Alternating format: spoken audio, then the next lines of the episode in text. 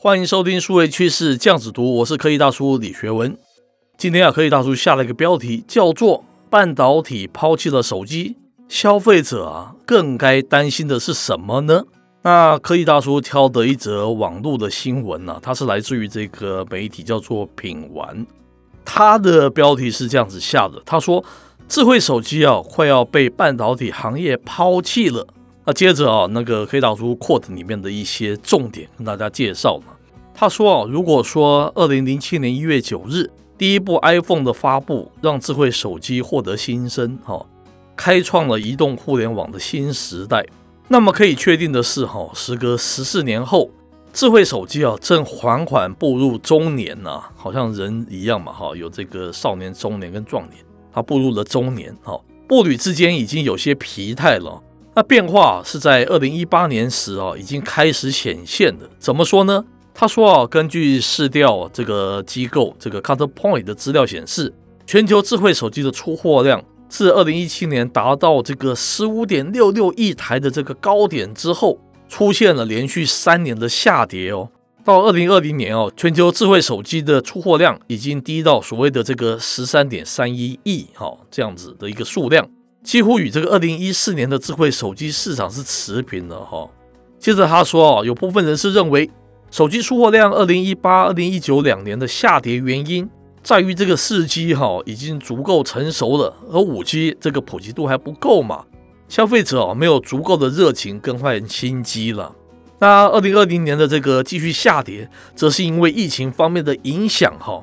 呃，二零二一年这个智慧手机出货量回暖。这个被视为是一个积极的讯号。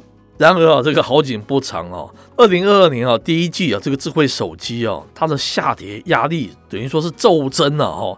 第一季的这个全球智慧手机出货量三点一二亿，哈，这样子一个数量，同比下降了百分之十一哈，这个跌了蛮多的。那高通的这个 CEO 啊，在接受媒体采访时，更是直接表示哦，智慧手机的黄金时代已经结束了。我们将步入这个所谓的后智慧手机时代了。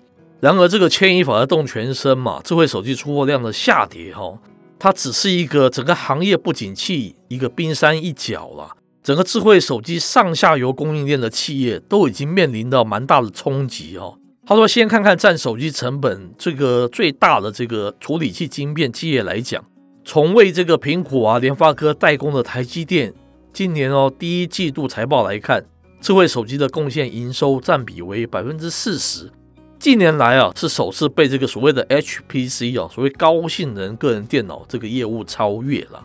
接着他说，确切的来说啊，手机半导体野蛮生长的时代已经过去了哈。那产业链相关的这个企业都在谋求出路，如何在这个后智慧手机时代能够活下去了。那接着他说，手机半导体产业在重新思考这个发展方向的时候。曾经的老牌产业 PC 哦，竟又悄然的崛起哈。然后他说，他会取代智慧手机成为全球半导体产业发展的一个推进器吗？他说哦，PC 要曾在二零零八年实现的三亿台的这个销量的高峰值之后啊，近十年来啊，当然大家知道嘛，因为智慧手机的这个出货而取代而下跌哈。但让人惊异的是哈，又过去了十年，智慧型手机啊销量开始慢慢下滑。然而，这个 PC 市场的出货量在两年间有了两位数的增长哦。根据爱迪思的报告，哈，PC 的全球出货量连续第七个季度超过这个八千万台了哈。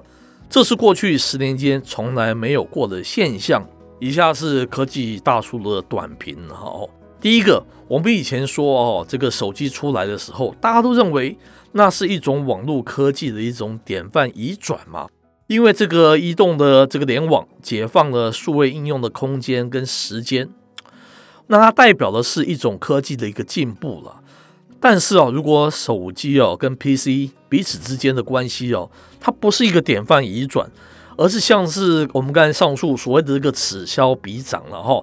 PC 弱，手机就强；手机弱，PC 就强。